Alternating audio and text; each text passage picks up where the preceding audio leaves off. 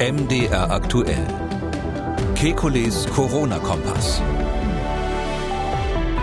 Normalerweise sage ich an dieser Stelle, wir wollen Orientierung geben. Mein Name ist Camillo Schumann, ich bin Redakteur, Moderator bei MDR aktuell das Nachrichtenradio.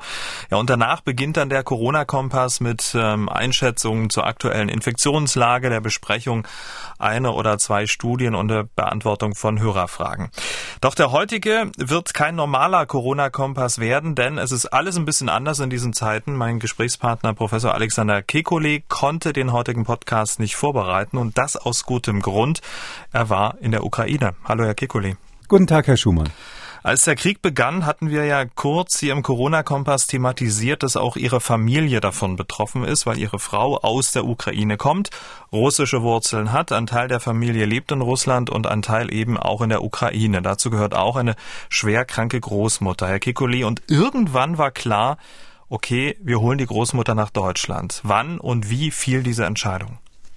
Ähm, ja, also die Großmutter meiner Kinder ist ähm, eben russische Ukrainerin und ähm, gar nicht mal so alt, aber dort ist man mit Ende 60 durchaus in einem Alter, wo man wahrscheinlich so ähnlich wie bei uns in 80 plus, Generation 80 plus wäre, weil einfach die Menschen medizinisch schlechter versorgt sind, ähm, vielleicht auch anders gearbeitet haben. Ähm, und das Problem ist einfach, dass wenn man in der Ukraine Medikamente braucht, das ist im Moment ganz schlecht. Die Apotheken sind leer gekauft. Ähm, und äh, die meisten Menschen haben sich auch sonst eingedeckt. Also kein Witz, Toilettenpapier und Nudeln sind alle dort. Das kennen wir und, ja. Äh, mhm. Das kennen wir flüchtig, aber dort dann wirklich mit mhm. gutem Grund. Ähm, und es ist so, dass das natürlich hauptsächlich die jungen Leute sind, die sich da, wer am schnellsten war, hat sich bedient. Und wer niemanden hat, der einen versorgt, hat wirklich ein Problem in der Ukraine. Und so geht's auch unserer, ging's auch unserer Großmutter. Ähm, da war es eben einfach so, dass die Freunde aus dem Land sind. Wer konnte, ist weg. Und ähm, der, äh, der Neffe, der sie quasi immer versorgt hat, ähm, der ist, äh, der muss zum Militär. Ja, der ist jung und muss äh, jetzt das Land verteidigen, ähm, so dass sie wahrscheinlich wie viele andere ältere Ukrainerinnen und Ukrainer in der Lage war, dass sie sich nicht mehr versorgen konnte. Und das war für uns eigentlich der entscheidende Moment, wo wir gesagt haben, da müssen wir was tun. Das, das, wenn dort niemand helfen kann, müssen wir das eben von hier aus machen. Hm, jetzt war das sicherlich von Kriegsbeginn bis jetzt auch ähm, so ein Prozess. Sie waren ja in Kontakt mit der Großmutter. Hat sie die Notwendigkeit auch gesehen zu sagen, okay, dann muss ich jetzt meine Stadt verlassen? Na, das kam so nach und nach. Also ehrlich gesagt auch bei uns, weil ich habe am Anfang gedacht, na ja, so eine russischstämmige Ukrainerin, das sind ja, ähm, sage ich mal, Achtung, kleiner Spaß, die Leute, die Putin gerade befreien will. Ähm, der wird ja wohl nicht so viel passieren. Sie wohnt auch nicht in der Nähe von einem Militärgelände oder ähnlichem ähm, so dass ich dachte, na gut, das wird jetzt so, ein, so eine Art Blitzkrieg. Das Wort darf man in dem Fall tatsächlich nochmal aktivieren und ähm, dann, dann wird für die die Situation ähnlich wie früher sein. Aber so ist es eben nicht. Man, es hat sich eben dann rausgestellt, dass, äh, wie man ja allgemein weiß, dieser Krieg wohl länger dauern wird aus verschiedenen Gründen und dass vor allem eben die Versorgungssituation der Bevölkerung schlecht ist. Und das ist ganz interessant. Die, die Stimmung ist auch in der Ukraine in den, naja, würde ich sagen, in den letzten zehn Tagen wirklich umgekippt bei der Bevölkerung. Am Anfang hat man irgendwie gedacht, na, das ähm, kriegen wir alles hin, das wird funktionieren, wir werden Kiew verteidigen und ähnliches.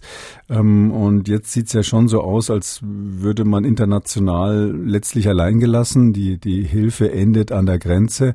Und ähm, deshalb wissen natürlich, ahnen die meisten, dass jetzt äh, ernste Zeiten kommen und dass es auch nicht so eine einfache Besetzung wird, sondern richtig kriegerisch. Wenn man sich die Bilder aus Kharkiv oder Mariupol ansieht, ähm, hat man da einen Vorgeschmack, was wahrscheinlich demnächst auch in Kiew passieren wird.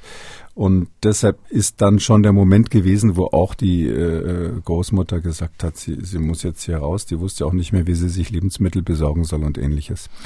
Und diese Großmutter haben Sie dann in den vergangenen Tagen nach Deutschland geholt, nicht an der Grenze abgeholt, sondern sie direkt in ihrem Wohnort in Rivne, einer Großstadt im Nordwesten des Landes, abgeholt. Aus diesem Grund ist auch der Podcast letzte Woche Donnerstag ausgefallen. Die Samstagsausgabe, die hatten wir vor ihrer Abreise vorproduziert. Sie und die Großmutter sind auch erst seit wenigen Stunden wieder in Deutschland und wir standen jetzt äh, kurz vor dieser Aufzeichnung vor der Wahl. Entweder wir lassen den heutigen Podcast ausfallen oder wir sprechen über Ihre Fahrt in die Ukraine. Wir haben uns dann für Letzteres entschieden. Den Kompass in gewohnter Form gibt es dann am Donnerstag mit allen Einschätzungen zur aktuellen Corona-Lage in Deutschland, den steigenden Fallzahlen, den Lockerungen, spannenden Studien und Hörerfragen. Wir wollen über Ihre Reise in die Ukraine in dieser Ausgabe sprechen. Herr Kekulé, wie lange haben Sie denn äh, für diese Befreiungsaktion gebraucht? Also dramatisch würde ich es jetzt nicht nennen, aber es war, also losgefahren bin ich Donnerstag in aller Früh und äh, zurückgekommen bin ich Montag spät abends. Hm, sind Sie alleine gefahren? Nee, das war, äh, das ist eine komplizierte Aktion. Wir haben ja im Vorfeld noch überlegt, ob man irgendwie diese Flüchtlingshelfer in Anspruch nehmen kann. Da gibt es ja Organisationen, die dann für mehr oder auch weniger Geld ähm, die Flüchtlinge in der Ukraine an die Grenze bringen. Ähm, das geht aber nur für solche, die laufen können. Und als wir dann festgestellt haben, das geht nicht, haben wir gesagt, also müssen wir selber fahren. Und ich, ähm, ja, ich wollte eigentlich jemanden mitnehmen, der auf jeden Fall Russisch kann, weil mein Russisch ist wirklich beschränkt sich auf das, was man beim Frühstück versteht, wenn die äh, Kinder Butter und Milch wollen und ähnliches. Ähm, und äh, mir ist auch von verschiedenen Seiten gesagt worden, kann ich jetzt auch nur bestätigen, man muss dort im Land jemanden haben, der fließend ukrainisch oder russisch spricht. Alles andere wird nicht funktionieren.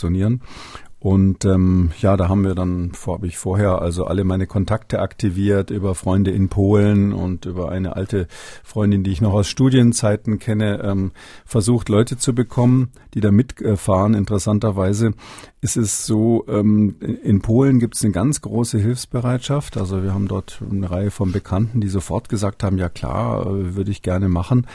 Aber ähm, es scheint auch so zu sein, dass das polnische Fernsehen extreme Horrorgeschichten aus der Ukraine erzählt. Äh, zum Beispiel, ähm, dass ähm, dort ähm, Straßensperren aufgebaut wären, die äh, so aussehen wie Militärkontrollen, aber in Wirklichkeit würde man die Autos dann äh, klauen und wegnehmen und die Leute quasi im Wald stehen lassen und ähnliches. Und ähm, deshalb hat sich dann am Schluss äh, so außer einer alten Freundin einfach niemand gefunden. Und ich habe zum Glück tatsächlich eine sehr mutige Freundin, die ist so fast mein Alter, die ähm, sowohl äh, Polnisch spricht als auch eben Russisch und ähm, die ist dann im letzten Moment eingesprungen und mitgekommen. Sonst wäre ich möglicherweise tatsächlich alleine gewesen, aber im Nachhinein muss ich sagen, das wäre eine schlechte Idee gewesen. Unzählige private Initiativen bringen ja Hilfsgüter in die Ukraine. Hilfskonvois bringen auch Geflüchtete aus der Ukraine. Aber die Einschläge, muss man ja auch mal sagen, die kommen ja näher. Die Russen kommen immer gefährlicher näher sozusagen an die EU-Grenze in Lviv, in Lemberg, 80 Kilometer von der polnischen Grenze entfernt, gab es einen Luftangriff. Es gab Dutzende Tote und Verletzte. Ähm, ist das Risiko für so eine private Rettungsaktion nicht extrem hoch? Ähm, ja, das kommt immer darauf an, wie man sowas vorbereitet. Es ist schon so, dass diese ganzen Hilfsorganisationen, ähm, die es da gibt, die haben eigentlich immer, die bringen das zur Grenze und dort wird es dann übernommen, typischerweise von ukrainischen Fahrern. Also wenn es solche Transporte gibt, wird entweder das Auto ähm, von jemand anders übernommen in der Regel oder umgeladen. Ähm, dass man wirklich rein und wieder rausfährt, ist aus verschiedenen Gründen eher eher eine Rarität, kann ich kann ich sagen. Ähm, ähm ich finde, es müsste man mehr machen wahrscheinlich. Ähm, aber ich muss auch dazu sagen, jetzt ex post, das Risiko ist natürlich da. Also ähm, man kann vielleicht schon vorwegnehmen, das sollten nur Leute machen, die eine gewisse Erfahrung in Katastrophengebieten schon haben und äh, wissen, wie man sich in solchen, sage ich mal, etwas unsicheren Situationen zu verhalten hat, was man machen kann, machen muss, um sich dann auch selber zu sichern. Und wenn man das konsequent macht, das ist für Katastrophenhelfer, da haben wir ja sehr viele in Deutschland, die auch Erfahrungen in äh, Katastrophengebieten in der ganzen Welt haben. Für solche Menschen ist es eigentlich, würde ich sagen, ein kalkulierbares Risiko. Das würde ich schon sagen, das kann man in Kauf nehmen. Ähm, letztlich absolut sicher ist es nicht. Es ist nicht, nicht genau wie der Urlaub auf Mallorca, aber man kann es schon vorsichtig gestalten. Aber ich sag mal so, so einer privaten Initiative, die jetzt sagt, Mensch, ich fahre jetzt auf äh, eigene Faust los, eben sozusagen nicht zur Nachahmung empfohlen. Naja, die sollten sich den Podcast bis zu Ende anhören mhm. und dann überlegen, ob sie das, ob sie das wirklich machen wollen. Mhm. Ähm, ich glaube, es müssten mehr Menschen machen. Also natürlich solche, die dazu die Ausrüstung haben und dazu auch ähm, die Möglichkeiten haben. Ähm, weil es einfach so ist, dass ganz viele ähm, Ukrainer, das ist ja nicht nur die Großmutter aus unserer Familie, wirklich in der Situation sind, äh, dass sie nicht raus können, ja, weil, weil dieses ganze Geld, was wir hier spenden für Flüchtlingshilfe, das funktioniert immer so, dass die Menschen, wenn es gut läuft, zur Grenze gefahren werden, aber dann das letzte Stück wirklich zu Fuß rübergehen müssen, was ähm, zwei, vier Kilometer zum Teil in der Kälte sind, dann stundenlang warten. Und ähm, das ist eben nicht allen zumutbar. Und es gibt auch ähm, viele jüngere Leute in der Ukraine, gerade dann Frauen, die bleiben wirklich dort. Die Männer sind im Krieg, die Frauen bleiben zu Hause, weil sie ihre Eltern versorgen müssen oder irgendwelche älteren Menschen versorgen müssen. Äh, das ist ja nicht so organisiert wie in Deutschland, dass man dann Altenheime hat und ähnliches. Und es ist auch nicht so einfach, eben jetzt an die Grundnahrungsmittel äh, ranzukommen, die Bedürf die Dinge des täglichen Lebens. Und wenn die dann wegfahren würden, dann, dann würde da gar niemand mehr helfen. Und Deshalb glaube ich, müssen wir wesentlich mehr dran denken, nicht nur die Fittesten rauszuholen, die eben da den Marsch über die Grenze schaffen. Oder zum Beispiel diese Möglichkeit gibt es ja auch. Man sieht ja diese überfüllten Züge, die dann über die Grenze fahren, beziehungsweise die müssen vor der Grenze aussteigen, paar Kilometer laufen, auf der anderen geht es durch den Zoll durch und auf der anderen Seite warten dann Busse und Züge. Aber ähm, wenn man sich vorstellt, also wir haben das zum Beispiel bei der Großmutter auch geprüft, also diese Züge, die kosten nichts, es gibt keine Tickets, die halten irgendwann völlig unangekündigt am Bahnhof und die Leute, die dort warten, steigen dann ein. Also Survival of the Fittest. Der Stärkste mhm. schafft's einfach. Und ähm, äh, ob man einen Sitzplatz, einen Stehplatz kriegt, hängt einfach davon ab, äh, wie stark man ist letztlich und wie schnell man ist. Und ähm, da kann man sich vorstellen, die Leute haben zum Teil tagelang an den Bahnhöfen gewartet. Das ist nichts für Schwache und Alte. Und ähm, ganz zu schweigen eben davon, dass man das letzte Stück über die Grenze dann zu Fuß gehen muss, weil die Züge nicht durchfahren. Ähm, drum täuschen diese Bilder, die man so hat von der Hilfsbereitschaft Europas. Ähm, da sage ich mal so im Stichwort, diese Hilfe hört einfach am Schlagbaum auf. Ja, und was man sieht, sind immer diese Kameraaufnahmen von den äh, Fernsehteams, die dann in Polen oder Tschechien auf unserer Seite sind und zeigen, wie die Flüchtlinge ankommen und dort eine warme Suppe kriegen. Das ist natürlich toll, dass das gemacht wird. Aber das Problem im Land ist viel tiefergreifender. Werden wir noch vertiefen im weiteren Verlauf des Podcasts. Erst einmal äh, grundsätzlich, ich habe ja schon gesagt, dass ähm, so eine private Rettungsaktion äh, extrem gefährlich ist. Ich frage Sie jetzt einfach mal als Mensch, ähm, hatten Sie Angst, äh, dorthin zu fahren oder geht man als Wissenschaftler, Arzt ähm, pragmatischer an so eine Sache ran? Analytisch wägt Pros und Cons ab. Sie waren ja auch schon in dem einen oder anderen Gebiet auf der Welt, wo es jetzt nicht unbedingt ähm, ähm Friede, Freude, Eierkuchen war. Ja, na gut, also in, in, in Ebola-Ausbruchsgebieten oder, oder ähnliches ist es natürlich auch nicht so schön. Und äh, wir haben in Afrika zum Teil die Situation, dass natürlich marodierende Jugendbanden da äh, unterwegs sind. Äh, wenn ich an Westafrika denke, da gab es ganz üble Zeiten, wo auch Bürgerkrieg war und, und ähnliches, äh, wo man die, die Doppelbelastung hatte, dass man ähm, quasi völlig unkontrollierte Soldaten hatte, wo man gar nicht wusste, was die machen, keine Chance, mit denen sprachlich Kontakt aufzunehmen ähm, und zusätzlich noch natürlich äh, die Krankheit, um die es mir dann in dem Fall ging. Drum sage ich mal hier, ja, also Angst will ich überhaupt nicht sagen, nee, aber ich war, äh, es war sicherlich eine der am gründlichsten vorbereiteten Reisen, die ich je gemacht habe, weil ich einfach natürlich für jede Situation ein Backup haben wollte. Und für mich persönlich war am unklarsten eigentlich die Frage, wie die Ukrainer selber dann mhm. sind, weil, wie gesagt, unsere polnischen Freunde, die ja direkt an der Grenze zum Teil wohnen, die haben uns da, die haben gesagt, ihr seid wahnsinnig, die massakrieren euch da drüben so ungefähr. Die sind alle völlig panisch und dann hat man ja auch bei CNN hatte ich kurz vorher ähm, eine Reporterin ähm, gehört, die gesagt hat, ja, die Leute würden zunehmend dann auch westliche Menschen, die dort sind, also in dem Fall ähm, Presseleute, als mögliche russische Kollaborateure ansehen und hätten den Verdacht, dass die irgendwelche Positionen für die Raketenangriffe heimlich durchgeben. Und das war der Faktor, den ich natürlich am wenigsten beurteilen konnte, weil, weil auch von unseren Kontakten in der Ukraine natürlich niemand weiß, wie jetzt irgendwo anders die Militärposten gerade drauf sind. Hm, das war sozusagen das ist unklare Momentum, äh, das man dann einkalkulieren muss in so eine noch so gut vorbereitete Aktion. Ja, genau, dieser menschliche Faktor, ja, dass man einfach nicht weiß, die Nervosität steigt da, ähm, ist auch durchaus, habe ich dann auch später gemerkt, ganz unterschiedlich. Einige haben wirklich die Panik in den Augen ähm, äh, und, und andere sind äh, tiefenentspannt, wo man sich denkt, ob die, welche Drogen die vorher genommen haben, dass die diese Kriegssituation so, so, so offensichtlich scheinbar leicht nehmen.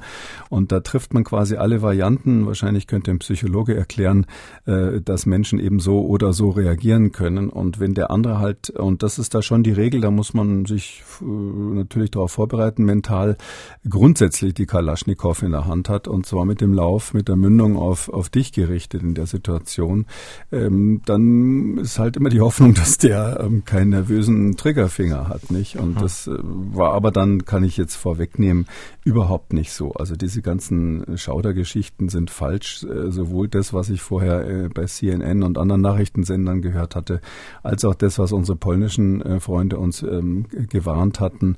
Ähm, also die Menschen, auch die Soldaten, gerade die Soldaten sind alle wahnsinnig nett und hilfsbereit gewesen. Und das Einzige, was man echt drauf haben muss, ist Russisch oder Ukrainisch. Sonst ist man chancenlos, aber sonst kann man sehr, sehr gut mit denen klarkommen. Sie haben gesagt, Sie haben sich noch nie ähm, so detailliert und umfassend auf eine Reise vorbereitet. Also Sie haben sich jetzt nicht einfach in Ihren alten VW-Bus gesetzt, paar Snickers eingepackt und sind losgefahren. Das war dann, das war dann ein bisschen nee. komplexer. Erstmal das Auto, oder? Ähm, Hätte vielleicht auch geklappt übrigens. Es gibt ja Leute, die sowas machen. Ich war immer wieder fasziniert. Ich habe ja schon, was weiß ich, wenn man irgendwo in Südamerika unterwegs ist und fünf Arten von äh, Moskitonetzen und äh, Mittel gegen die äh, Mücken da, äh, dabei hat und sonst was alles. Und da trifft man tatsächlich die Leute mit den Turnschuhen. Nee, also ja, die erste Frage war mal, wie kommt man überhaupt rein? Genau mobilitätsmäßig dahin. Ähm, ich habe dann zuerst gedacht, ich habe diese Bilder von dem vielen Schnee gesehen und so und dachte, hm, da brauchst du wahrscheinlich einen Geländewagen oder sowas. Habe überlegt, ob man sich den in Polen mieten kann. Das geht überhaupt nicht. Die ganzen Autovermieter schließen natürlich Reisen in die Ukraine aus, habe ich dann feststellen müssen. Ähm, das wäre mir ehrlich gesagt am liebsten gewesen, so nach Krakau fliegen, Mietwagen nehmen, so die entspannte Tour. Das war, äh, das ging nicht. Ähm, dann war es so, dass ich sogar überlegt habe, mir vielleicht ein Auto zu leihen, was eher so ein Jeep ist oder sowas. Das war dann, ist dann auch alles gescheitert und zwar unter anderem daran, das muss man wissen, also falls jetzt jemand wirklich über sowas mal nachdenkt, bei der Einreise kontrollieren die ganz genau die Autopapiere und da muss in der Regel der Halter des Fahrzeugs der gleiche sein wie der Fahrer. Also sobald das Auto auf eine Firma zugelassen ist oder auf einen anderen Namen, gibt's, wird's schwierig, weil die dann immer Angst haben, dass die Autos geschmuggelt werden, dass irgendwas nicht ganz in Ordnung ist. Und ähm, nach langem Hin und Her, allen möglichen Varianten, die ich geprüft habe, habe ich dann beschlossen, meinen tatsächlich äh, deutlich über 200.000 Kilometer alten, ziemlich verrosteten VW-Bus, der, ich weiß nicht wie alt der ist, 15 Jahre oder sowas, den einfach zu nehmen, weil so ein Bus ja eigentlich ideal ist. Da kann man im Notfall, der hat eine Standheizung, kann man im Notfall drin schlafen. Und als ich das gerade beschlossen hatte, sind wir mit den Kindern nochmal in den Wildpark Poing gefahren. Das ist so ein Vorort von München. Netten Ausflug gemacht. Das ist vielleicht hm, 20 Kilometer weg oder sowas. Und auf der Strecke blieb der VW-Bus mal wieder stehen, was er schon öfters gemacht hat. Ehrlich gesagt ist er bis jetzt auf jeder Reise stehen geblieben. Und ähm, äh, auf dem Weg in den Wildpark war ich also dann mit einem Auto voller Kinder ähm, irgendwo in der Pampa gestanden, weil irgendwas kaputt war und musste das Auto dann notgedrungen in die Werkstatt bringen, äh, dort um die Ecke, eine sehr nette Werkstatt, die mir geholfen hat. Und die hatten dann den Auftrag, wirklich alles zu machen, was man irgendwie machen muss und haben dann alle Batterien, der hat zwei Batterien, beide Batterien ausgewechselt. Der Anlasser war kaputt. Wenn mir das irgendwie zwei Tage später passiert wäre, irgendwo in der Ukraine, wäre das natürlich eine Katastrophe gewesen. Und die Standheizung vor allem haben sie nochmal überprüft, falls man irgendwo übernachten muss mit dem Auto und, und, und und haben dann am Schluss gesagt, so, jetzt ist das Auto wirklich Ukraine-tauglich. Mir eine, natürlich dazu passende Rechnung überreicht und äh, dann habe ich gesagt, okay, jetzt fahre ich mit der alten Karre ein Auto, was äh, weit über 200.000 Kilometer ähm, hinter sich hat. Das wird auf den nächsten 2.000 Kilometer auch nicht schlapp machen. Und es hat ja auch geklappt. Das Auto hat nicht schlapp gemacht. Das ist ja, ja schon mal. Ich bin ihm sehr dankbar. Ne? Habe schon überlegt, wie man sich bedanken kann beim Auto dafür. Aber man entwickelt ja auch so eine persönliche Beziehung dann zu so einem Fahrzeug, äh, wenn man wirklich äh, jeden Tag beten muss, dass es nicht ausfällt. Ich weiß eben, das war vorher hatte ich eben auch mit ähm, Freunden äh, mich mich ähm, verständigt telefoniert, die da direkt an der Grenze vorher gewesen waren, Journalisten Und die haben mir dann erzählt, oh, wir sind ähm, ganz mutig, also tatsächlich über die Grenze rübergefahren. Da sind wir dann im Konvoi mit drei Fahrzeugen gefahren, falls eins ausfällt und ähm, sind bis Lemberg gefahren, also bis Lviv, also die, weiß nicht was das ist, 40 Kilometer über die Grenze und gleich wieder zurück. Und da hatten sie drei Autos dabei und äh, ich habe deshalb überlegt, vielleicht einen zweiten Fahrer, aber das war völlig ausgeschlossen, weil eben von niemand fahren wollte und ähm, ähm, es war dann auch so, dass ich dachte, wenn man wirklich da stehen bleibt, ich meine, in der Ukraine bleiben ja auch mal Autos stehen im Moment und ähm, da gibt es natürlich Werkstätten, die einem letztlich noch helfen können. Es geht nur nicht ganz so schnell wie in Deutschland. 1500 Kilometer waren es über den Daumen, ne? Äh, das habe ich jetzt nicht so, ja, so ein bisschen mehr vielleicht, aber hin und zurück. Aber das ist jetzt, ähm, sag ich mal, von der Strecke her schon schon über, überschaubar, muss ich sagen. Wenn man so wie das jetzt geklappt hat, war das nicht so weit. Ähm, wir hatten ja quasi einen Plan A, B, C und D und ähm, unter den hinteren Rängen wäre dann noch die Variante gewesen, wenn also die Straße, die man zurückfahren will, absolut unbefahrbar wird. Das ist ja, kann ja ein einzelner Marschflugkörper, kann ja so eine Straße ausschalten dann hätten wir eben anders fahren müssen und Ach, ich hatte dann auch Schneeketten dabei und einen Spaten zum Ausgraben und alles Equipment, was man braucht, um notfalls dann über die Karpaten, über den Süden auszureisen. Also war und genug Benzin für diesen Fall. Also war sozusagen alle Varianten eingeplant. Tja, so sind manche vorbereitet, dieses Wochenende mal an, an, an Stausee fahren. ja, ähm, deutsche Spießer ebenso wie ich. Ja. Sie haben gerade gesagt Plan A, B, C, D. Lassen Sie uns mal kurz Plan A ähm, erklären. Was haben Sie denn da alles eingepackt? Wie sahen Ihre Vorbereitungen aus? Ja, also der Plan A braucht man eigentlich nur die Turnschuhe. Also wenn, wenn man einfach reinfährt dann und wieder rausfährt, ähm, sozusagen die Amerikaner sagen Scoop and Run dazu, packen und losfahren. Ähm, das, das ist das Einfachste. Ähm, was, was ich dann noch dabei hatte, ist natürlich genug Lebensmittel für den Fall, dass wir irgendwo stecken bleiben und übernachten müssen. Wasser in größerer Menge, ähm, Benzin im Land gibt's nicht. Das ist ähm, so, dass man zwar Tankstellen im Westen hat, die offen sind, gibt's Diesel und normales Benzin, ähm, aber man muss sich da in der Regel inzwischen vorher anmelden. Also die äh, haben lange Schlangen, also man braucht Stunden, bis man Benzin kriegt. Ähm, es gibt noch Benzin, aber das ist typischerweise eben per Anmeldung und Anmeldung heißt dann natürlich, dass die Einheimischen bevorzugt werden. Ähm, drum haben mir alle gesagt, du musst genug Benzin mitnehmen, damit du rein und wieder rauskommst und das hieß für mich dann, dass ich erstmal ähm, 4 20 Liter ähm, Reservekanister auftreiben musste.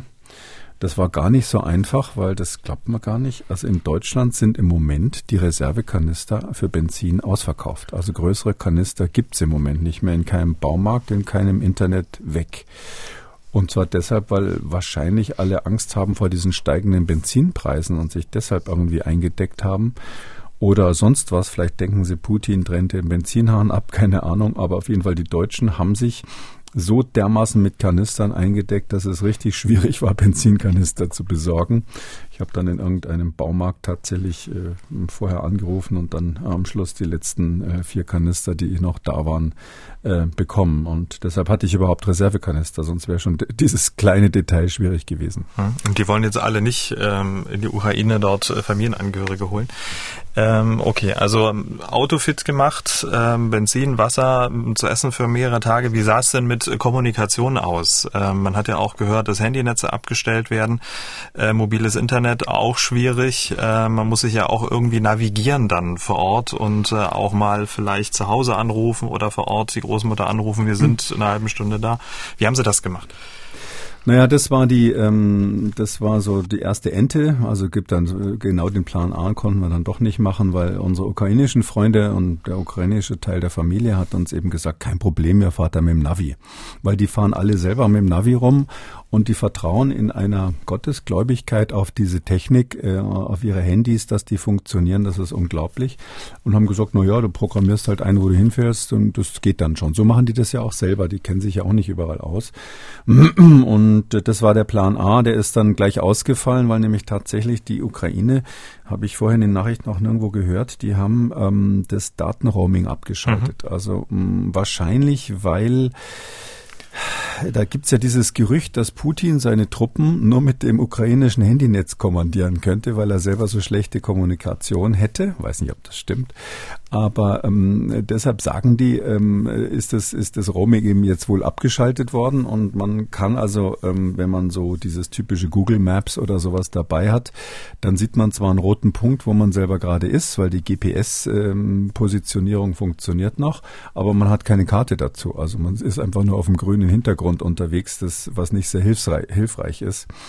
Ähm, für diesen Fall ähm, hatten wir als Plan B ähm, dabei ähm, Satellitentelefon und GPS ähm, quasi Empfänger. Ähm, und äh, in der ganzen Zeit, das war so ein kleines Familienunternehmen, darum habe ich gesagt, ich habe selber noch nie so viel vorbereitet, weil sonst war ich immer mit Organisationen unterwegs. Was weiß ich, wenn sie mit Ärzte ohne Grenze un unterwegs sind, die machen das natürlich dann für sie. In dem Fall war es äh, Family Business und mein ältester Sohn, äh, der war Tag und Nacht 24 Stunden abrufbereit ähm, mit Telefon und, ähm, äh, und einem aufgeklappten Laptop und hatte eben dann die Karte in München auf dem Laptop und ich habe ihm die GPS-Positionen durchgeben können über Satellitentelefon, ähm, oh, was ich da auch extra besorgt habe für diesen Fall. Übrigens, die sind auch ausverkauft, falls jemand auf die Idee kommt, sich eins zu holen. Und ähm, dann hat der dann immer bestätigt, wo ich gerade bin. Und wir hatten dann sozusagen Plan C auch noch die guten alten Papierkarten, die man so als Oldie wie ich natürlich noch kennt und schätzt. Ähm, und ähm, ja, da habe ich dann die letzte Ukraine-Karte, die es in München noch gab, bei dem entsprechenden Laden habe ich mir besorgt und die hatte ich dabei und die hat uns am Schluss gerettet. Also wir sind wirklich mit dieser Karte, ja, ja, also das war so, weil es ist ja alles wirklich ausgefallen und ja, ich sag mal zum Beispiel, wenn, wenn Sie überhaupt keine, ähm, also wenn Sie keine Orientierung sonst mehr haben, dann ist die Methode mit der Karte eben die, man wartet, bis man irgendwo eine Eisenbahnlinie oder einen Fluss kreuzt. Die muss natürlich gut sein, also einen großen Maßstab haben die Karte. Dann stellt man im Auto den Kilometerzähler, den man da ja mal hat, drückt man drauf, dass der auf Null ist. Und dann schaut man auf den Kompass und fährt halt dann in eine bestimmte Richtung und ähm, weiß dann auf der Karte, wo man ist, weil die Eisenbahnlinie war eingezeichnet oder irgendeine andere ähm, Position, die auf der Karte drauf ist. Weil das Problem ist ja, das ist glaube ich bekannt, in der Ukraine haben die alle Ortsschilder weggemacht. Die mhm. Ortsschilder sind abmontiert, zugehängt. Auch in den, in den Ortschaften selber sind die Straßenschilder alle weg. Und ähm, äh, angeblich haben sie sogar Schilder oder, oder Sachen gemacht, damit man sich absichtlich verfährt. Davon habe ich nichts bemerkt, aber das waren so die Gerüchte vorher. So dass man also wirklich, äh, wenn man sowas machen will, eine gute, für die Nachahmer jetzt eine sehr, sehr gute äh, Kommunikation braucht, Logistik braucht und eben eben die Möglichkeit braucht, über konventionelle Karten sich da zurechtzufinden. Das geht dann schon. Das ist, das funktioniert. Okay, ähm, Mobilität, Benzin, Wasser, Kommunikation, noch was vergessen? Ach, der, der, Bus war voll. Also wir haben, also dann habe ich kurz vorher noch, ähm, ich habe zwar, das ist zwar so ein Bus, wo theoretisch man ein Bett reinmachen könnte, hatte ich aber noch nie gemacht, weil ich jetzt nicht so der große Camper bin bisher. Und, oder ich war es mal ganz früher, aber seit vielen Jahren nicht mehr so. Und deshalb habe ich dann extra kurz vorher in meinem Bus so, so ein Brett da so besorgt, was man braucht, um den umzubauen zum Schlafmobil, dass man da auch schlafen kann notfalls drinnen und eine Matratze, die dazu passt und das Ganze eingebaut und ähm, Schlafsäcke natürlich, weil im Winter äh, die nach nächtlichen Temperaturen hieß es gehen bis minus 10 Grad runter. Deshalb habe ich entsprechend Schlafsäcke und so weiter dabei gehabt. Ähm, die Stand, die Standheizung wurde eben vorher ähm, kontrolliert und ja, das ganze Equipment. Ach ja, Campingkocher habe ich noch vergessen, weil wenn Sie natürlich irgendwo übernachten, gerade mit jemandem, der krank ist und so weiter, dann äh, hatte ich dann Campingkocher und Campinggas dabei. Übrigens auch das ähm, ja. zumindest in München ausverkauft. Ähm, in den Outdoor-Läden gibt es keine Gaskartuschen mehr, diesmal nicht wegen der Benzinpreise, sondern, sagte der Verkäufer jedenfalls, der nannte das Krisenvorsorge. Das sei so, dass seit einigen Wochen eigentlich die Deutschen massenweise Gaskartuschen gekauft haben, aus Angst, dass bei ihnen zu Hause der Strom ausfällt. Und ähm, auf, aufgrund der Nachrichtenlage sind also die, das sind nicht die Camper, die das kaufen, sagt er zumindest, sondern Leute, die sich da äh, in der Krisenvorsorge bedienen. Deshalb habe ich ähm, zwei, drei sehr kleine Gaskartuschen dabei gehabt, weil die, die ich eigentlich wollte, waren schon lange ausverkauft. Aber ging auch. Okay, und dann sind Sie losgefahren. Ja, dann losgefahren, da bis bis Krakau ist es ja ist es ja easy und ähm, dort habe ich dann meine Begleitung an Bord genommen, einmal übernachtet ähm, und äh, dann sind wir also ähm, kurz hinter Krakau äh, bei Zosin heißt es über die Grenze gefahren. Das ist eine kleine Grenze, die wir extra ausgesucht haben, mhm. nicht so eine von diesen Hauptübergängen weil wir vorher erfahren haben, dass dort relativ wenig los sein sollte. Äh, die Ukrainer haben da eine extra Webseite, wo man gucken kann, wie viel gerade an welcher Grenze los ist. Einschließlich den Webcams, sofern es welche gibt, kann man das immer anschauen. Die Daten sind extrem unzuverlässig, weil sich das ständig ändert. Und Sie können sich vorstellen, wenn da jetzt äh, zigtausende Flüchtlinge unterwegs sind, die das alle anschauen, sobald eine Grenze ein bisschen besser aussieht, fahren die dahin mit der Folge, dass ein paar Stunden später äh, dass die Verhältnisse äh, sich schon wieder umkehren. Dann waren Sie am Grenzübergang ähm, sozusagen das erste Mal mit ähm, der Situation ähm, konfrontiert. Wie war dieser Grenzübertritt? Ging das relativ problemlos? Gab es da schon die ersten Probleme? Wie waren Ihre Eindrücke? Wir dachten, Mensch, da muss doch jetzt richtig was los sein von Flüchtlingen, die uns jetzt bußweise entgegenkommen. Ähm, da in den Abendstunden aber nichts war. Ähm, Gegenverkehr war ganz harmlos. Wie wir dann später rausgekriegt haben, lag das daran, dass, dass die, die Grenze quasi nur sehr, sehr wenig Autos durchgelassen hat. Einfach in so langsamem Tempo, dass der Gegenverkehr aussah wie auf jeder anderen gemütlichen Landstraße, mm, weil eben so wenige durchgelassen wurden. Ja, und an der Grenze selber war dann erstmal ja, die, äh, äh, wie erwartet waren wir fast die einzigen. Also vor uns waren zwei Autos bei der Ausreise in die Ukraine. Das war jetzt irgendwie scheinbar nicht so das beliebte Reiseziel in dem Moment. Und in der anderen Richtung ähm, sah man an diesen Schlagbäumen beliebig viele Autos von, von natürlich von der Ukraine Richtung Polen äh, warten. Und es war einfach nichts. Ich hatte zuerst Angst, dass die Grenze geschlossen ist. Und man sah dann, das ist ganz vielleicht ganz interessant, man sah auf der polnischen Seite wirklich irrsinnigen Aufwand. Ja, es war eine kleine Grenze, also nicht dieses Riesending, was da ähm, äh, in der Nähe von Lviv ist. Also wenn man von, von Lemberg rüberfährt, ist ja diese Riesenanlage, die man immer im Fernsehen sieht, mhm. die haben wir extra gemieden. Aber trotzdem bei diesem kleinen Übergang, ähm, der deshalb auch klein ist, weil auf der anderen Seite nur Landstraßen, kleine Landstraßen sind. Ja, das ist, ist nochmal ein eigenes Thema. Ähm, da waren trotzdem massenweise Zelte mit Beleuchtung, mit äh, Gulaschkanonen und irrsinnig vielen Helfern aus Polen hauptsächlich, aber auch international, die da wirklich äh, gewartet haben auf die Flüchtlinge zu jeder Tages- und Nachtzeit auf der Westseite, um die dann abzuholen und da auch viele Fahrzeuge von Westleuten, die hatten auch zwischendurch dann an den Tankstellen schon gesehen, die wirklich zur Grenze fahren spontan, um einfach ein paar Flüchtlinge einzuladen, die da so kommen teilweise auch aus anderen europäischen Ländern, wo man denkt, Mensch, Portugal haben wir zum Beispiel gesehen, wo man denkt, Mensch, wie weit sind die denn unterwegs gewesen, um da die Flüchtlinge von der Grenze abzuholen? Also das ist wirklich ein, so ein europäischer Spirit, der da plötzlich entstanden ist, dass man hier helfen muss. Und die, die waren aber alle auf der polnischen Seite mhm. und die Grenze wirkte so, als wäre sie zu irgendwie. Wir dachten schon, wir sind zu spät gekommen, haben dann so ein paar polnische Helfer gefragt, ähm, wie das ist. Meine Begleitung konnte eben glücklicherweise auch noch Polnisch, ähm, wie das ist, ähm, dass äh, was mit der Grenze los ist. Und die sagten, wir wissen es auch nicht. Seit einer guten halben Stunde passiert hier gar nichts mehr. Ähm, also war der Schlagbaum unten sozusagen? Der Schlagbaum war unten in beiden okay. Richtungen, ging gar nichts. Mhm. Und äh, die zwei Autos, die vor uns standen, die blieben da auch wie festgeschraubt. Und ähm, ähm, irgendwann kam dann mal jemand aus seinem Häuschen raus ähm, von diesen Grenzbeamten ähm, und hat dann angefangen, Pässe einzusammeln. Haben wir, daran haben wir dann gemerkt, dass die Grenze offensichtlich nicht geschlossen ist, weil es gibt keine offiziellen Öffnungszeiten oder sowas. Ganz offiziell war das ein Grenzübergang, der nachts eigentlich zugewiesen wäre, aber natürlich wegen dieser Krise jetzt sind die alle Tag und Nacht offen. Also was mir da aufgefallen ist, muss ich schon sagen, das war so der erste äh, erschreckende Eindruck. Also wir haben natürlich gesehen, was auf der anderen Seite des Schlagbaums los ist. Übrigens Schlagbaum, für die, die Russisch lernen wollen, ist auch ein russisches Wort. Eines meiner Lieblingswörter. Schlagbaum, neben Rucksack gibt's auch Schlagbaum. Gleiches Wort. Und ähm, es ist so, auf der anderen Seite standen also wirklich hunderte von Kindern. Ich würde mal sagen 200 bis 300 Kinder mit ein paar Frauen dazwischen, aber hauptsächlich Kinder, standen in der Kälte und haben sich wirklich die Beine in den Bauch gefroren, während wir da äh, auf der anderen Seite im VW-Bus äh, die Standheizung haben laufen lassen.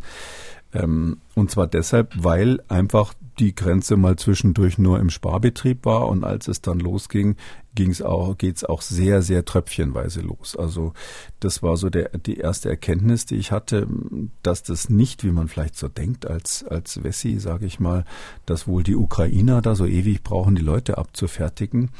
Nein, das ist die polnische Seite. Das sind wir, wir Europäer, die diese Menschen, Kinder in dem Fall, nachts im Dunkeln bei der Kälte warten lassen. Und zwar stundenlang. Um, einer meiner wichtigsten Eindrücke gleich zuerst. Ich finde, da müssen wir unbedingt was tun. Ja, das kann nicht sein, dass wir die, wir Europäer, die, diesen Menschen, die es sowieso schon schwer hatten, überhaupt bis dahin zu kommen, dann am Schluss quasi, ohne dass es irgendeine erkennbare Veranlassung dafür gibt, äh, jetzt, äh, die jetzt nochmal da wirklich Stunden und wir wissen ja zum Teil auch tagelang warten zu hm. lassen. Jetzt ist das, sagen wir, eine anekdotische Begebenheit. Sie haben ja gesagt, ähm, dann kam jemand und hat die Pässe genommen. Ähm, wirkte das eher systematisch, dass man sie eher hinter dem Schlagbaum haben wollte, als dass man sie durchlassen wollte? Naja, das ist schwer zu sagen. Sie kennen ja, es gibt ja so diese Vorurteile gegen so Behördenleute, ja, ähm, dass die einfach so ihren Dienst nach Vorschrift machen. So ein bisschen wirkte das. Also ich glaube nicht, dass die Menschen, niemals, dass die Menschen da bösartig sind oder sowas, aber es ist einfach ein Fakt, was natürlich gerade diesen Grenzbeamten nicht entgehen kann, dass die, die Kolonnen von der ukrainischen Seite ja zum Teil 30, 40 Kilometer lang sind, die Autokolonnen und das ähm, zu Fuß dann wiederum, weil die von der ukrainischen Seite ja mit Bussen dann gebracht werden und auch mit Zügen und dann aussteigen müssen. Da müssen die dann je nach Grenzübergang, weiß ich nicht, also da wo wir waren, so zwei bis drei Kilometer laufen, zum Teil ist es auch mehr, müssen die zu Fuß rüber. Und es ist denen auch natürlich nicht entgangen, dass zu Fuß da wirklich Tausende und Zehntausende ankommen. Und wenn man dann, hm, sage ich mal, so, so sehr gemütlich wie früher an der Schweiz, in der Schweiz kannte man das früher nicht, war dann halt so, wenn man nachts irgendwo zum Skifahren ist, da war dann halt einer, der hat da sein Teechen erstmal fertig getrunken. Aber da war man ja auch das einzige Auto, nicht? Und hat mit dem nett geplaudert und dann ist man weitergefahren. Aber das ist ja hier eine, eine internationale Notlage und dass diese Notlage erzeugt wird dadurch, dass die Grenzer so langsam sind, das kann denen nicht entgangen sein.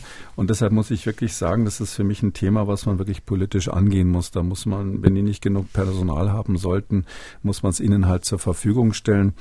Ich kann hier vielleicht vorweggreifen, dass wir ja sind ja auch zurückgefahren, ja. Und da haben wir dann wirklich erlebt, wie das konkret ist bei der Rückreise. Ähm, also ähm, da ist man selbst mit, äh, wir hatten ja quasi zwei EU-Pässe und einen ukrainischen internationalen gültigen Pass dabei.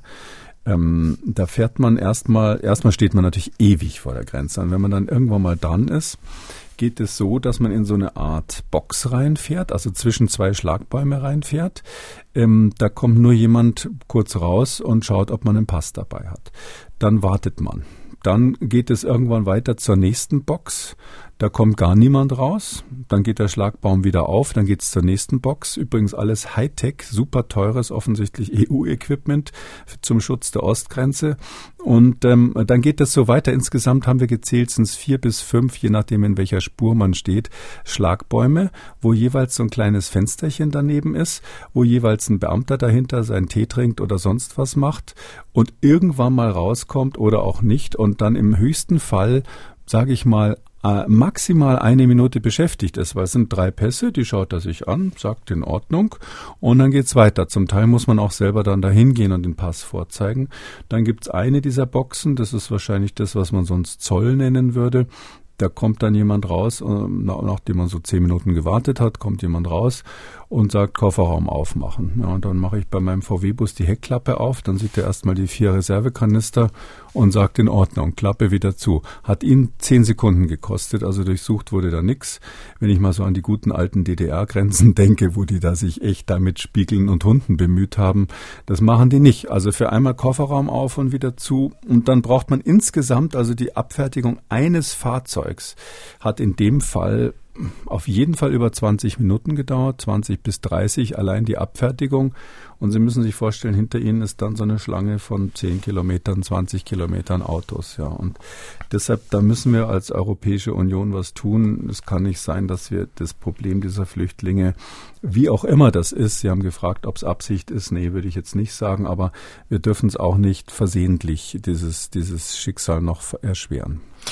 Absicht, naja, zumindestens ähm, eine gewisse, ein gewisses Kalkül, das Ganze möglicherweise dann auch äh, in die in die Länge zu ziehen, weil man muss natürlich auch umgedreht sagen, wenn dort Zehntausende Menschen vor der Grenze stehen und man die völlig unkontrolliert reinlässt, ähm, überfährt das natürlich auch das Land. Ähm, völlig unkoordiniert, ja, chaotische ja so, ja. Zustände. Ne? ja, also das muss man sagen. In, Polen ist, ähm, ist zweigespalten. Also ähm, in Krakau haben, sind jeden Tag Demonstrationen ähm, für, für die Ukraine und die sich also, die jetzt gerade skandieren, ähm, NATO close the sky. Also die wollen die, die wollen, dass die NATO quasi eine Flugverbotszone einrichtet. Ähm, es gibt ganz viele Helfer eben, die da Tag und Nacht, polnische Helfer, die da Tag und Nacht stehen und mit ihren eigenen Autos alles Mögliche organisieren.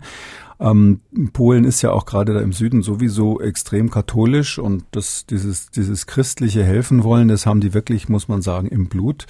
Ähm, aber es gibt auch sowas wie, ja, vielleicht ist es doch so eher dann die staatlichen Einrichtungen, habe ich den Eindruck, und die Grenzer gehören natürlich dann eher zu denen, wo man jetzt nicht so überzeugt ist, dass die jetzt da die äh, wirklich die ähm, Schleusen aufmachen wollen und dann alle reinlassen, vielleicht aus den Gründen, die Sie genannt haben. Die haben ja schon sehr, sehr viele Flüchtlinge im Land. Ähm, aber ich will jetzt nicht so weit gehen zu sagen, dass das vielleicht was Abschreckendes haben soll. Das, das würde ich jetzt nicht sagen. Es ist natürlich ein Wettbewerb zwischen den Grenzposten, nicht? Also wenn man mhm. weiß, in Polen kommt man nicht so schnell durch, fahren die Leute eher nach Tschechien oder Ungarn, das ist ja klar. Sie haben es dann über die Grenze geschafft. Äh, Ihr Ziel war Rifne, eine Großstadt im Nordwesten des Landes, circa 250.000 Einwohner. Der Weg dahin, äh, gab es da, ich sag mal so, Rückschläge oder ging es einigermaßen? Ja, das, also, also aus meiner Sicht ging es einigermaßen. Das war was, was uns ein bisschen nervös gemacht hat, ist, dass wirklich am gleichen Morgen dann ähm, klar war, dass die Lutsk äh, bombardiert hatten. Also ähm, die, die Stadt, durch die wir da durchgefahren sind, das war ja der erste Angriff auf die Westukraine. Mhm. Ähm, vorher waren wir eigentlich immer der Meinung, wir fahren durch sicheres Gebiet ähm, bis an die Grenze des Kampfgebiets ran. Ähm, das Rivne war äh, so bis zu dem Zeitpunkt 60 Kilometer vor dem ersten Ort, der bombardiert worden ist, also so vor Orte von Zytomir, wer sich das auf der Karte mal anschauen will. Ähm, die sind ja bombardiert worden schon länger. Äh, in Rivne selber ist der Flughafen schon bombardiert worden und in Lutsk auch. Ähm, man hat die Flughäfen schon gleich am Anfang der Invasion ja ausgeschaltet. Aber das war sozusagen so eine Eintagsaktion und danach war nichts mehr. Und am gleichen Morgen ist es eben dann losgegangen, quasi der ja jetzt relativ offene Krieg auch in der Westukraine. Und äh, wenn man dann durch den Ort durchfährt, also wir sind durch Lutsk durchgefahren, äh, das ist so auf halber Strecke äh, von der Grenze nach Rivne, und dann auch noch dunkel ist, weil man an der Grenze doch eine Weile gebraucht hat. Also wir haben so naja, gut zwei Stunden an der Grenze gebraucht. Übrigens, der, der ukrainische Grenze hat fünf Minuten dann gebraucht, von den zweieinhalb Stunden vielleicht. Und äh, dann war es halt einfach schon dunkel und wir waren viel zu spät. Wir wussten, um 22 Uhr ist Ausgangssperre und militärische Ausgangssperre ist jetzt schon ein bisschen was anderes als Corona-Ausgangssperre, die wir, die wir sonst kennen. Und darum waren wir ein bisschen nervös, ob wir das schaffen. Und ja, und in Lutsk äh, haben uns dann auch noch munter verfahren in der Nacht, weil eben wirklich das so war, dass man nicht gerade durch die Stadt durchfahren konnte. Das hat so ein bisschen über 200.000 Einwohner und ist äh, dann nicht so wie oft sonst in diesen alten ex-sozialistischen äh, Städten, dass man so diese breiten Straßen hat, dann einfach geradeaus durchfährt.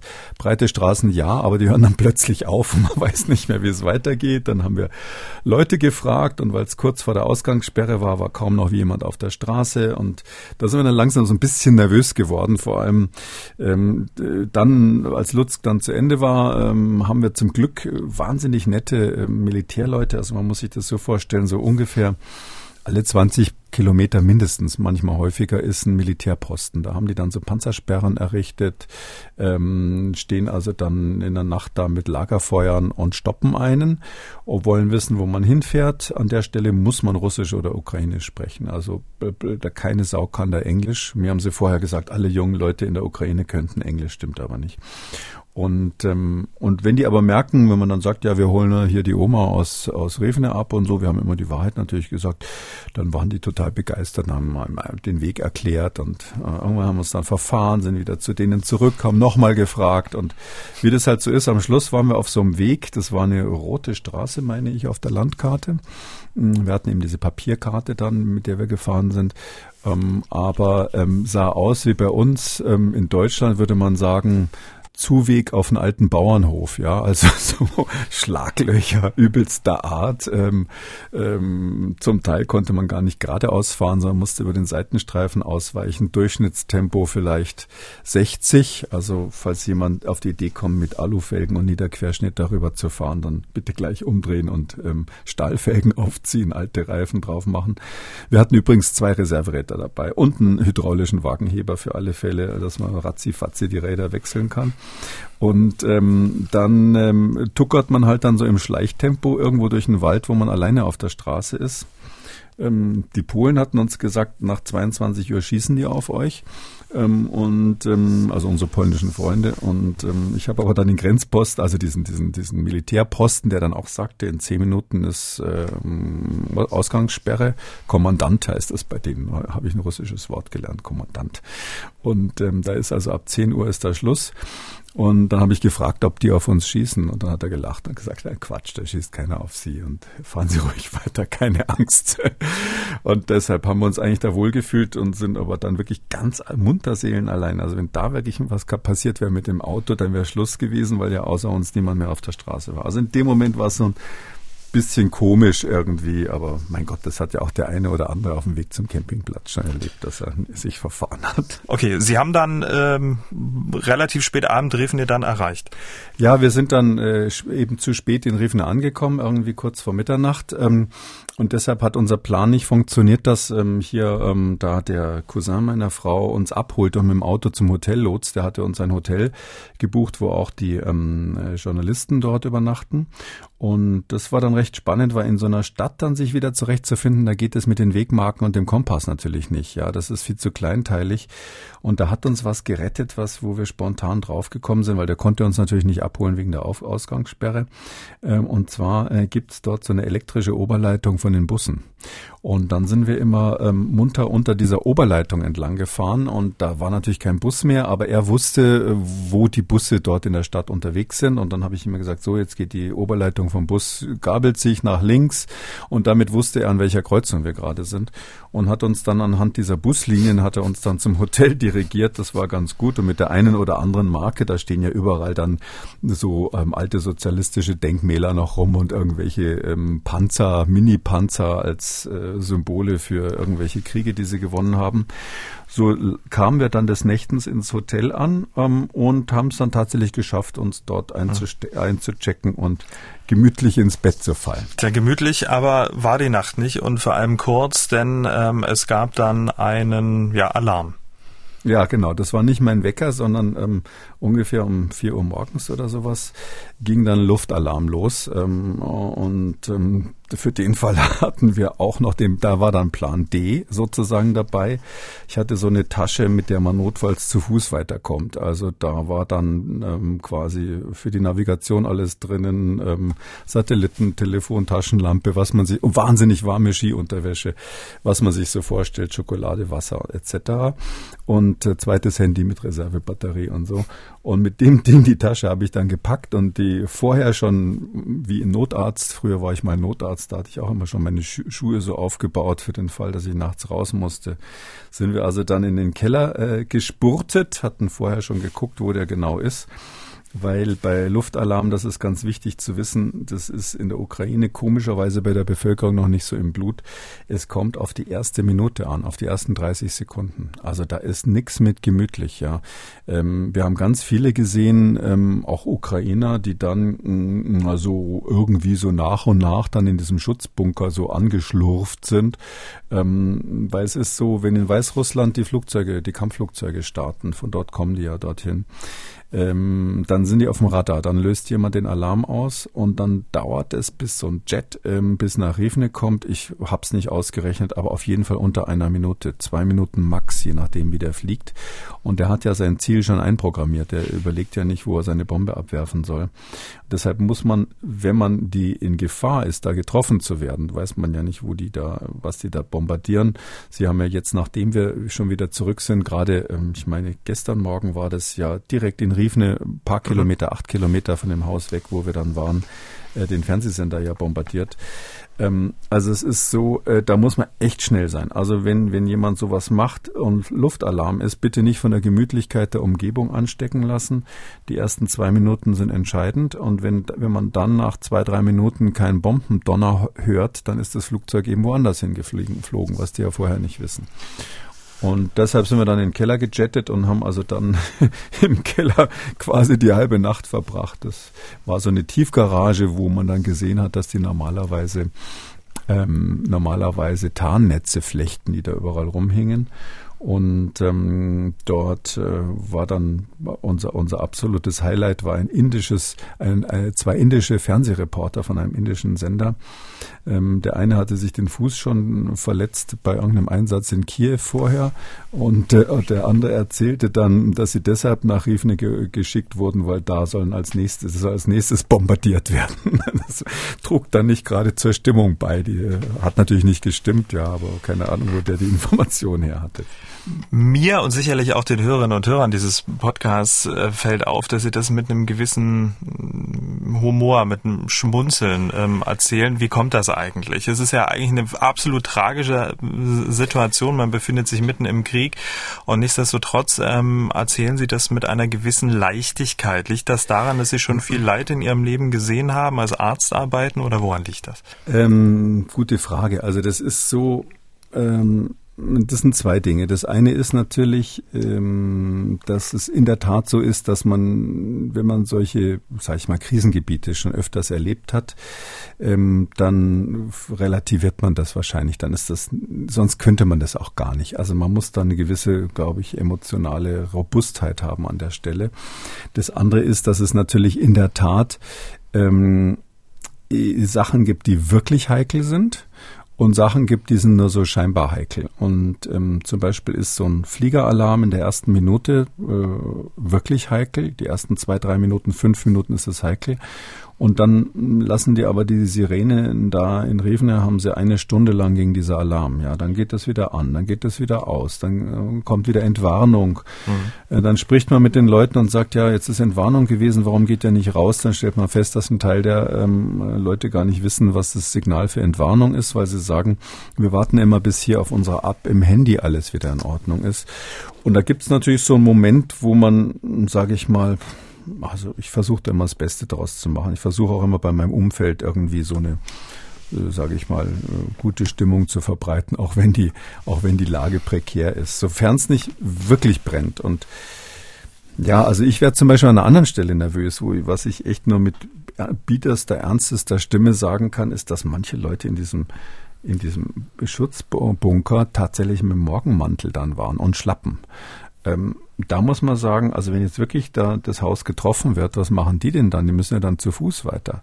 Und ähm, daran merke ich einfach, und das, das ist wirklich ein ernstes Thema, dass, dass jetzt so Zivilschutz, die Vorbereitung der Bevölkerung auf so eine Situation, das gibt's da praktisch nicht. Also die Ukrainer sind völlig unbedarft. Der Hausmeister, der netter Kerl, der hat sich in eine Uniform geschmissen und hat dann so seine seinen, seinen alten Colt da eingesteckt mit sechs Schuss Munition drinnen ähm, und ähm, meinte dann, dass er damit das Hotel beschützen kann, scheinbar im Falle eines Falles. Und das, das sind wirklich die erschreckenden Sachen. Ähm, dass jetzt dieser Alarm da mal war, da würde ich jetzt sagen, die Bevölkerung in Riefne, die kennt das jeden dritten Morgen zurzeit. Das ist jetzt nichts, wo man, wo man jetzt, ähm, sage ich mal, Angst haben, also Angst haben. Man muss vorsichtig sein, aber man muss jetzt nicht wirklich deswegen in Panik verfallen. Irgendwann war die Nacht vorbei, der Morgen war da und das Ziel war ja die Großmutter. Ähm, wie lief diese Aktion dann äh, vor Ort ab? Stand die Großmutter mit Gepäck vor ihrem Haus und stieg sofort ein oder mussten Sie vor Ort noch Überzeugungsarbeit leisten? Überzeugungsarbeit nicht. Ja, Ähm, also kann ich an der Stelle verraten, sie hatte tatsächlich verschlafen, mhm. weil sie die ganze Nacht vor Aufregung wach war und dann hat sie dann in den frühen Morgenstunden Schlafmittel genommen und als wir dann vor der Tür standen, ähm, ähm, äh, dauerte es eine Weile, bis wir dann drinnen waren. Übrigens hat uns eine, haben uns drei Polizeistreifen hin äh, eskortiert mit Blaulicht, mhm. Äh, weil ich wollte mich jetzt, wir sind noch während des Fliegeralarms losgefahren, haben da einfach beschlossen, jetzt ist Schluss mit Fliegeralarm. Da gab es dann ganz gespenstische Szenen auf der Straße, so ganze äh, Bushaltestellen mit ganz vielen Menschen, die ganz normal zur Arbeit gefahren sind und man hörte zu, zugleich die Sirene noch heulen. Das war also ganz, ganz merkwürdig. Darum habe ich auch vorhin gesagt, dass mit dem Sirenengeheule ist dann irgendwann mal auch Schluss, dass man auch erkennt, dass diese Sirene nicht mehr so ernst zu nehmen ist. Und dann haben wir irgendein Polizeiauto, weil wir doch äh, gerne weg wollten. Ich hatte eigentlich auch noch vor, in den Krankenhaus zu fahren, auch übrigens ähm, äh, zu sehen, wie dort die, die Corona-Situation ist, hätte mich interessiert. Wir hatten, hatten auch Medikamente dabei, die wir dort dann woanders übergeben haben. Mm, und ich wollte dann aber schnell sein und wirklich schnell wieder raus, bevor dann äh, noch was Unangenehmes passiert. Und habe deshalb das nächste Polizeiauto ähm, gefragt. Und die waren super nett und haben gesagt, fahren Sie uns nach. Und plötzlich hatten wir einen vorne, zwei hinten. Und mit denen sind wir dann eskortiert gefahren, um die Omi abzuholen. Und ähm, das hat dann schon funktioniert. Da haben wir dann eingepackt und sind wieder zurückgefahren. Okay, zurückgefahren, das ist genau das Stichwort. Ähm, gab es da, weil man muss ja auch dazu sagen, Sie haben es ja auch schon gesagt, dass äh, ungefähr zur gleichen Zeit gab es einen Raketenangriff auf einen Fernsehturm in der Nähe der Stadt Riefene mit mindestens neun Menschen, die da ums Leben gekommen sind. Haben Sie das noch mitbekommen äh, oder passierte das, nachdem Sie da äh, Nee, das war danach. Das mhm. war danach, das haben wir nicht mitbekommen, weil das wäre echt direkt um die Ecke gewesen. Das wäre ein paar Kilometer weg gewesen.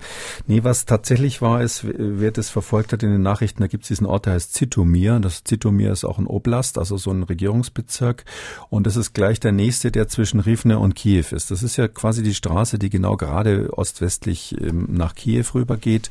Ähm, und ähm, da ist eben der nächste, nächste größere Ort, ist der Zitomir und der nächste Oblast. Und da gab es ganz viele Angriffe. Da haben sie ein Kraftwerk zerstört, da haben sie äh, zivile Bevölkerung angegriffen, da haben sie meines Wissens noch eine Brücke kaputt gemacht in dieser ganzen Region. Und das haben wir am Abend vorher auch gehört. Also da hat man wirklich, wenn man die Fenster aufgemacht hat, hat man in der Ferne so was donnern gehört, was ähm, die Angriffe, wie sich dann später herausstellte, auf Zitomir und, und diese, diesen Oblast gewesen waren. Mhm. Also das war das, was wir mitgekriegt haben. Dieser Anschlag auf den Fernsehturm in, in Rivne, der war unmittelbar, nachdem wir wieder weg waren. Äh, äh, den, den haben wir nicht so, nicht so mitgekriegt an der Stelle. Nö, wir waren noch ganz gemütlich. Wir haben noch mit unseren Helfern zusammen an der Stelle, wo es, gepasst hat, haben wir noch angehalten und, und Fotos gemacht, wie man das so macht. Die wollten dann auch ein Selfie haben und haben dann so ein letztes Foto von der Stadt gemacht und sind dann zurück zur Grenze gefahren. Weil Sie dieses Foto angesprochen haben, äh, angesprochen haben vor der Stadt, äh, vielleicht ein kleiner äh, Schritt nochmal zurück, als Sie die Großmutter dann wach bekommen haben. Ähm, da muss ich dann auch mal schmunzeln, aber äh, so ist es dann eben in so einer Situation entstehen. Ist so. Das ist halt gibt, so. Da ja, es gibt dann auch, und ich finde das ganz toll, es gibt auch, wenn Sie, wenn Sie in so einem Ebola-Zentrum sind, wo die Menschen an Ebola sterben. Es gibt trotzdem kleine Momente, wo alle plötzlich äh, schmunzeln, so, so schlimm die Situation außenrum sein mag. Okay, Sie waren dann ähm, in der Wohnung, ging das alles ganz schnell ab, ähm, weil man muss ja auch davon ausgehen, dass man diese Wohnung jetzt erstmal so lange nicht mehr sehen wird. Also für die Oma war das schwer, muss ich schon sagen. Also ähm, das war schon, da war dann der, der äh, Cousin, also ihr, ihr Neffe war dann auch dabei äh, mit seiner Frau und das war schon schwer, weil natürlich nicht klar ist, ob sie ähm, da jemals wieder zurückkommen kann. Und wenn jemand also sein ganzes Leben verbracht hat, dann ist das, ähm, glaube ich, ein schwieriger Moment. Das muss man ganz klar sagen. Ja, selbst wenn man, wenn man da ein paar Tage vorher schon darauf vorbereitet war und sich dazu entschlossen hat, das ist ähm, nicht einfach. Das ist, ist ja logisch. Ich meine, das ist, das ist aber das Schicksal, was diese Flüchtlinge dort alle haben. Das ist kein besonderer Fall in meiner Familie. Okay, ein hochemotionaler Moment, den wollen wir jetzt auch hier gar nicht vertiefen, aber es ist was sehr, sehr Persönliches.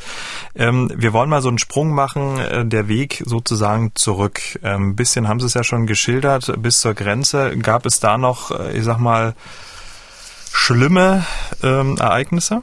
Die Eindrücke waren letztlich so, ähm, das war ja jetzt bei Tag, da hat man zum ersten Mal gesehen, wo man überhaupt ist. ähm, diese, diese faszinierende schwarze Erde. Ukraine ist ja das Land der schwarzen Erde. Ähm, und das ist diese fruchtbare Erde, warum, die haben so viel Humus in der Oberschicht, ähm, dass das deshalb so dunkel-schwarz aussieht. Und ähm, äh, das, das ist ja der Grund, warum das als landwirtschaftlich so wichtig ist und was quasi so das Symbol dieses Landes ist. Sie wissen ja auch, dass die Fahne ähm, das gelbe Kornfeld mit darüber den blauen Himmel bedeutet. Die Kornkammer ähm, Europas wird es auch. Ja, äh, tatsächlich. Ja, ja, das mhm. ist so, ja. Und das äh, Tschernosem heißt diese schwarze Erde auf, auf Russisch. Tschernos heißt irgendwas wie Tscherno heißt irgendwas wie dunkel oder schwarz. Tschernobyl ähm, hat auch dieses Wort von Schwarz drin, ist ja gleich dort um die Ecke. Übrigens, was wir auch mitnehmen hätten wollen und sollen, sind Jodtabletten, haben die bestellt für alle Fälle. Man weiß ja nie, was da noch passiert. Die sind auch in Europa ausverkauft, in Deutschland ausverkauft, weil die Deutschen sich eingedeckt haben für den Fall der Fälle. Wir konnten also keine Jodtabletten mitnehmen. Naja, und da sieht man also diese, diese Dörfer da.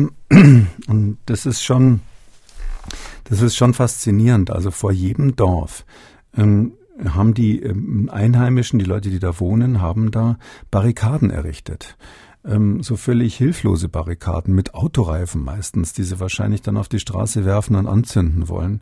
Ähm, mehr oder minder Heuhaufen links und rechts von der Straße, wo dann irgendwie zwei, drei so einsame ähm, Soldaten oder Bürgerwehr oder was auch immer das ist mit veralteten Gewehren stehen ähm, und die dann die feste Absicht haben, wenn, wenn jetzt die Russen kommen, ihr Dorf zu verteidigen. Also das ist so tragisch, wenn man das sieht. Wir haben zum Teil die Geschütze äh, gesehen, an denen wir da vorbeigefahren sind ähm, die sehen von Weitem aus wie so Flugabwehrgeschütze, weil das Kanonenrohr ähm, steil nach oben zeigt. Und wenn man näher hinkommt, sieht man, also eins haben wir gesehen, das war ähm, ein, ein, altes Rohr, was die abgesägt haben ähm, als Attrappe von einem Ka Kanonenrohr. Und das andere war tatsächlich ein Birkenstamm. Ja, ähm, dann bauen die Attrappen, die aussehen wie Flugabwehr. Ähm, und meinen, dass sie mit sowas irgendwie gegen die Russen ankommen könnten. Also das ist, wenn man das sieht, was da, was da passiert, dann muss man einfach sagen, es ist unglaublich, dass wir in Europa und dass die westliche Welt, und Sie wissen ja auch, ich bin eigentlich dafür gewesen, dass die NATO hier eingreift, dass die NATO hier nicht hilft. Das ist eine, eine Katastrophe. Und was da passieren wird, ist auch noch eine Katastrophe, weil die Menschen eben so unbedarft sind. Und ähm, naja, das haben wir dann ähm, sozusagen auf der Rückfahrt gesehen.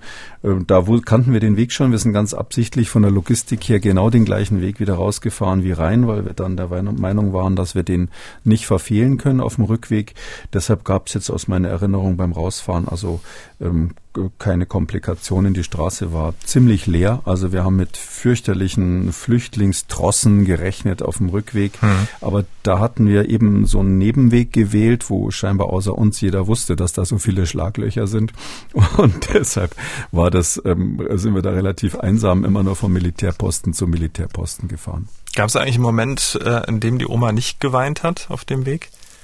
Nee, die hat gar nicht geweint. Die ist total gefasst gewesen. Mhm. Also die ist, äh, hat sich, also ich glaube, dass äh, der Druck ist von ihr erst mhm. abgefallen, als sie dann in München war. Also das ist, ähm, und sie sagt auch jetzt noch, dass sie jeden Morgen, ähm, wenn sie aufwacht, irgendwie das Gefühl hat, sie hat eine Fliegeralarmsirene gehört. Mhm. Und die ist zum Beispiel, die gehört zu denen, ähm, die wahnsinnige Angst vor diesen Sirenen hat. Die hat ja auch in ihrem Haus, wie übrigens viele Ukrainer, gar keinen Schutzbunker. Die haben, haben gar keinen Keller, weil diese Häuser zum großen Teil eben so gebaut sind, dass sie nicht unterkellert sind.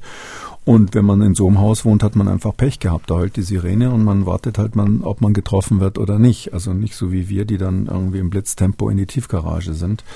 Und es gibt eben diese zwei. Es gibt die, die wahnsinnige Angst davor haben und, und, und, und das wahnsinnig ernst nehmen. Und es gibt andere, die, ähm, die da, da fatalistisch sind oder, oder, weiß ich nicht, vielleicht schon fast phlegmatisch irgendwie.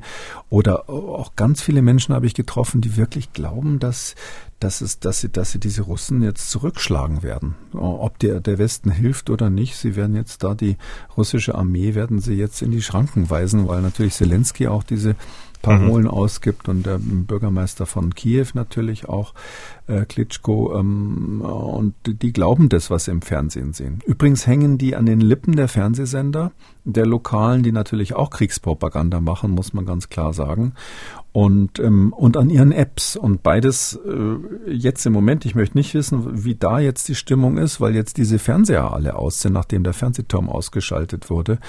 Das hat ja zur Folge, mh, hm, dass die ihren Informationskanal zur Außenwelt nicht mehr haben, weil die gerade die älteren Menschen, die haben nicht alle ein Handy und Internet und sowas. Und ähm, das ist, äh, glaube ich, jetzt so der Punkt, wo das nochmal ein Stück, ein Stück umkippt. Aber also unsere, unsere Oma, die gehört zu denen, die von vornherein Angst davor hatte und, und weg wollte. Ähm, aber ich habe viele gesehen, die sagen, wieso, das wird schon alles gut gehen und ähm, wir sind ja hier gut bewaffnet, so wie dieser Hausmeister mit seinem Revolver russischer Bauart.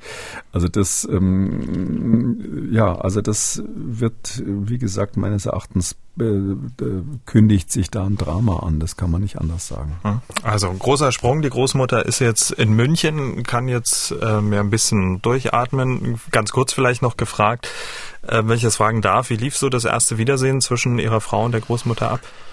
Ja, also die sind natürlich, da kann man jetzt nicht, das kann man hm. sich ja vorstellen. Ja, okay. Die haben sich auch wegen Corona äh, mhm. unglücklicherweise lange, lange nicht gesehen. Auch die Kinder sind total froh. Die haben, die kannten die Oma ja in, in der letzten Zeit praktisch nur vom äh, vom, vom Videotelefon. Um, ähm, das ist natürlich äh, große Freude, das ist klar. Also das äh, ohne Frage. Ich kann vielleicht zur Ausreise noch ein Wort sagen. Also mhm. es ist so, dass bei der Ausreise eben auch diese riesigen Schlangen sind. Wir haben Unmengen von Menschen gesehen, die da zu Fuß bei Tag eben dann rüber sind, auch über diesen relativ kleinen Übergang, muss man sich so vorstellen, dass wirklich Tausende ständig, wenn man im Auto steht und da in dieser äh, Schlange ist, zum Teil sind die Autoschlangen ja viele Stunden, manchmal auch tagelang, und daneben laufen laufen ständig die Menschen mit ihren Rollkoffern zu Fuß rüber. Man hört ständig dieses Rattern dieser Hunderten und Tausenden von Rollkoffern auf dem Asphalt neben sich. Also das ist ein unbeschreiblicher Strom von Menschen, die da jetzt versuchen, das Land zu verlassen gerade. Unterm Strich, was nehmen Sie mit von dieser Aktion? Ich bin der Meinung, ähm, dass man die Menschen nicht alleine lassen darf. Und ähm, ich kann nur wirklich sagen, da muss man, müssen wir mehr tun. Man, man kann nicht äh, im 21. Jahrhundert einfach zugucken und sagen, ja, das ist schlimm, aber weil die Russen Atomkraft haben, Atomwaffen haben, äh, müssen wir jetzt einfach mal zuschauen, was da passiert. Ähm, ich glaube, da ähm, würden wir dann auch für die, für viele, viele Jahre würden wir dann im Grunde genommen eine Weichenstellung machen in der Richtung, dass der Westen eben nicht reagiert in solchen Situationen. Situationen. Ähm, ich finde, mm, ja, es gibt natürlich NATO-Mitglieder, die sich dann direkt auf äh, die, äh, den Beistand der NATO-Staaten berufen können. Aber ich meine, dass die Gemeinschaft der Staaten ja eigentlich, die Grenze geht ja eigentlich nicht zwischen NATO und Nicht-NATO durch, sondern die Grenze geht zwischen demokratischen, modernen Gesellschaften und offenen Gesellschaften und äh, mehr oder minder ähm, diktatorischen Gesellschaften durch. Und ähm, da gehört ganz klar die Ukraine zu ersterem. In der jetzigen Situation, früher wäre das vielleicht eine Option gewesen, gibt es immer noch die Option im, im Westen der Ukraine ähm, tatsächlich eine Zone einzurichten, die äh, eben dann eine Sicherheitszone ist, einen Sicherheitspuffer einzurichten. Und bis jetzt ist ja der Westen überhaupt nicht besetzt von äh, Putins Truppen, einschließlich Rivne, da schlägt mal gelegentlich in Lemberg ein Marsch, Marschflugkörper ein, aber auch nur auf dem Militärflughafen irgendwo. Das ist jetzt in Kriegszeiten im Grunde genommen nichts so Dramatisches. Es wäre immer noch Zeit, eine Pufferzone im Westen einzurichten, wo die Ukrainer dann hinfliehen können.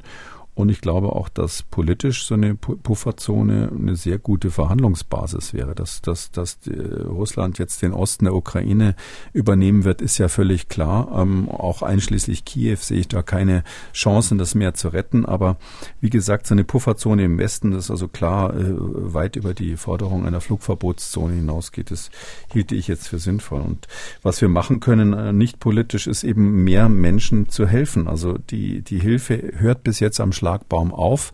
Auf der Westseite ist alles da, große Herzen, Gulaschkanonen, alles, was sie wollen.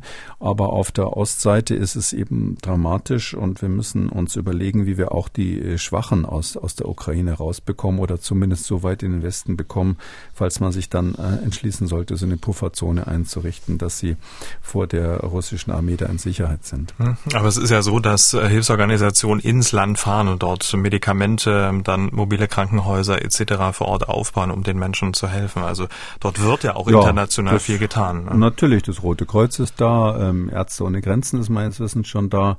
Äh, das ist klar, das wird gemacht, aber es ist letztlich immer so, was sie da machen, ist ähm, naja, das ist so, wenn ich so aus der Notarztzeit zurückdenke, da brennt ein Haus, nicht? Und dann sind sie mit dem Notarztwagen da und ich war immer einer von denen in der Etappe. Wenn Sie als Notarzt oder als Rettungssanitäter zum Großbrand kommen, dann stehen sie in der dritten Reihe ähm, äh, hinter der Feuerwehr irgendwo und die Feuerwehr holt die Kranken raus für sie. Da müssen sie ganz selten mal mitgehen, das ist aber eher die Ausnahme und die laden sie dann ein in ihren Krankenwagen. Aber was ist das Entscheidende? Das Entscheidende ist natürlich, das Haus zu löschen. Ja, also nur außerhalb der Grenze zu sein, zu sein und zu sagen, ja, wir kümmern uns jetzt um die Flüchtlinge, wir machen sozusagen den Kollateralschaden kleiner, wir sorgen dafür, dass die, die da doch irgendwie aus Mariupol zum Beispiel jetzt rausgelassen gelassen werden, dass die irgendwie versorgt werden.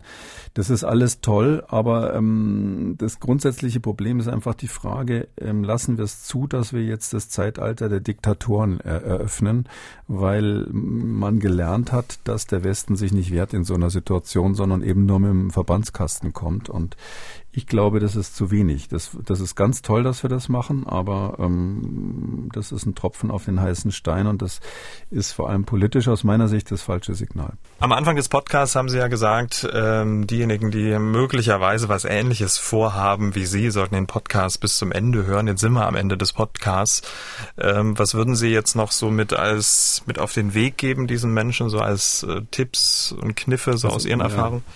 Also wer sowas machen will, müsste sich das überlegen. Jetzt gibt so vier Sachen, die, die mir einfallen, die wichtig sind. Das erste ist, das sollte wirklich nur jemand machen, der einfach Erfahrung in Kriseneinsätze hat, äh, Kriseneinsätzen hat. Das heißt also, da sollte vielleicht jemand dabei sein, der schon mal mit dem Katastrophenschutz irgendwo im Erdbebengebiet oder ähnliches war. Das ist ja vergleichbar.